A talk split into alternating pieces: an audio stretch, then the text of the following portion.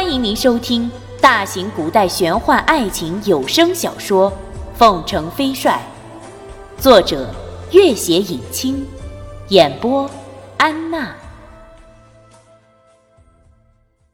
第八十九集，朱丞相大声笑了起来：“哈哈哈哈哈哈！儿子，你真要有本事让君玉嫁了你！”我倒会觉得无比荣耀，不至于再因为两个儿子都那般没出息而耿耿于怀。可是，儿子，你有这个本事吗？朱瑜从来没听过父亲这般轻蔑和不屑的语气，只觉得血冲头顶，大声道：“你就等着好了。”早朝，金銮殿上。君玉站在武将的最前列，他前前后后也不过只出席了几次早朝，但是对这最后一次早朝依旧心有余悸。另一列的孟元敬向他转动了一下眼珠，君玉也转动了一下眼珠。朝上，皇帝已经下了准许君玉一年假期的旨意，又厚赏许多金银珠宝和几名美女。众臣面面相觑，谁也不曾想到君玉留京等候安排的结果，竟然是放假一年。君暗自揣测，皇帝是不是有杯酒释兵权的想法？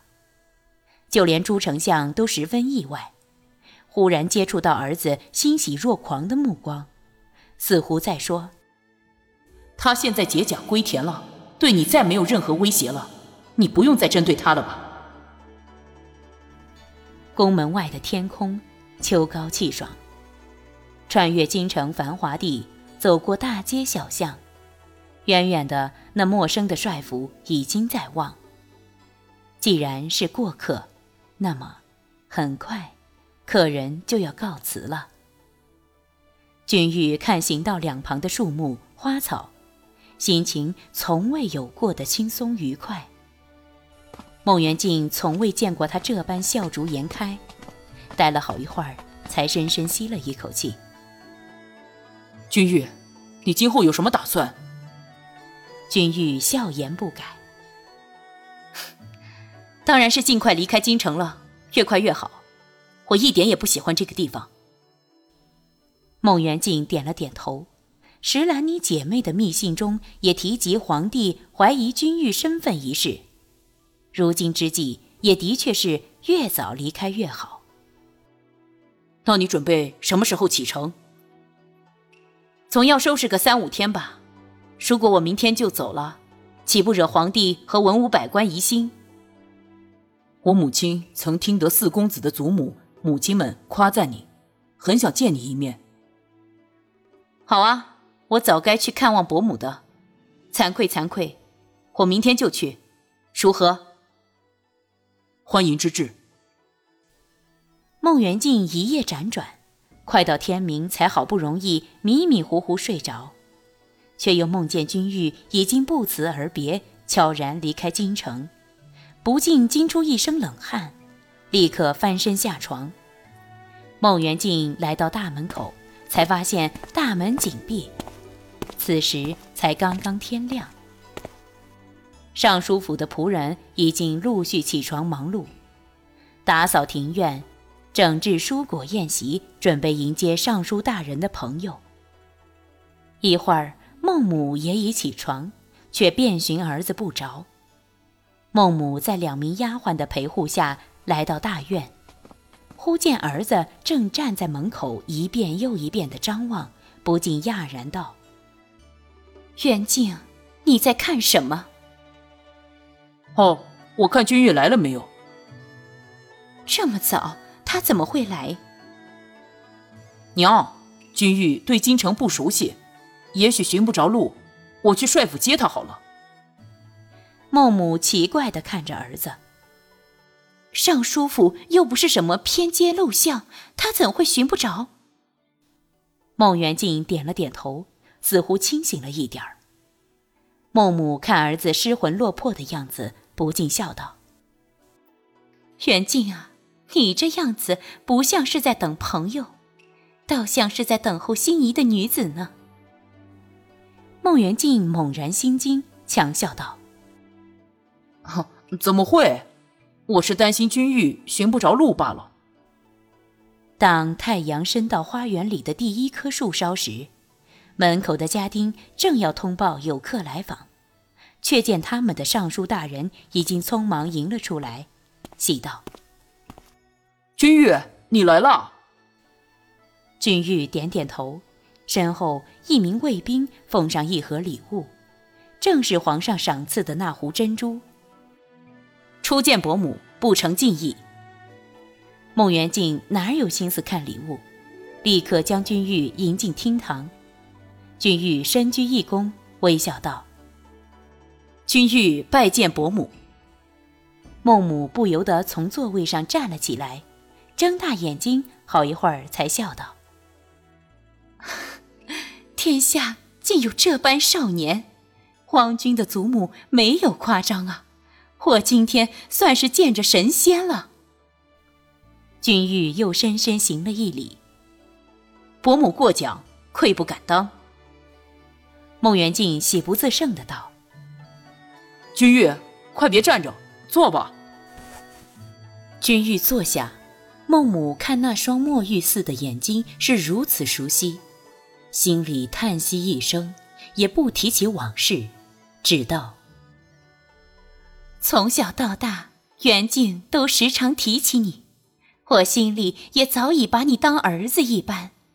以后你要多多上门来玩。”孟元敬想起君玉很快就要离开京城，今后要再见一面都十分困难，更别提什么常常上门来玩儿。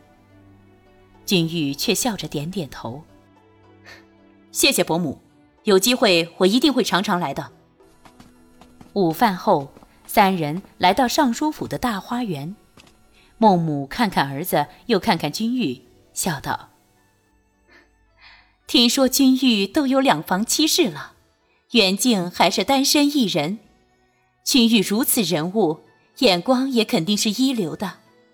我这里有大堆画卷。”君玉啊，你帮袁静挑一挑吧。孟元静急道：“娘，你说什么呢？”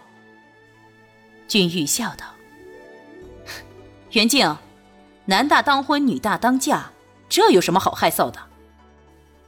孟母喜滋滋的道：“哼，还是君玉有见识。袁静啊，带君玉去书房看看那些画卷。”反正你拿不定主意，让他帮你挑一挑也好。俊玉已经起身，孟元敬无奈，只好也站起身来，走到前面。书房里宽大的书桌上堆满了卷轴，君玉一幅一幅的摊开，画上的女子千姿百态，或轻描淡写，或浓墨重彩，或精工细描，看得一会儿。只看得他眼睛都有点花了。再看旁边的几幅，原来是孟母早就挑选出来的比较中意的候选人。君玉细看一幅做了红色记号的图画，画上的女子眉眼如烟，神情楚楚，一身绿色凤尾裙，飘飘若仙，若不胜衣。他拿了图笑了起来：“袁静，你看这个可好？”孟元敬心里像结了一层冰，默然道：“是吗？你觉得很好吗？”君玉的笑容有点僵住，又拿了另一幅画。“哦哦，那再看看这个吧。”这个。孟元敬的声音更冷。在你看来，每一个都很好吧？君玉的笑容彻底僵住，手也尴尬的停在半空。这些日子以来，君玉一直为回京应对的事情担忧不已，即使笑时也有刻意掩藏的苦意。孟元敬好不容易才见他这般笑逐颜开的样子，现在那笑容又如此僵住，他叹息一声，忽觉心有不忍，便强笑道：“君玉，我想起你要离开，心里很乱。君玉沉默了一下。你永远是我最要好的朋友，以后无论千山万水，自会再见。可是我并不想隔了千山万水才只能见你一面。你和我不一样，你有母亲需要赡养，有舅母、表妹需要照顾。每个人都有不得已的苦衷，你是身不由己，不似我这般无牵无挂。你果真无牵无挂。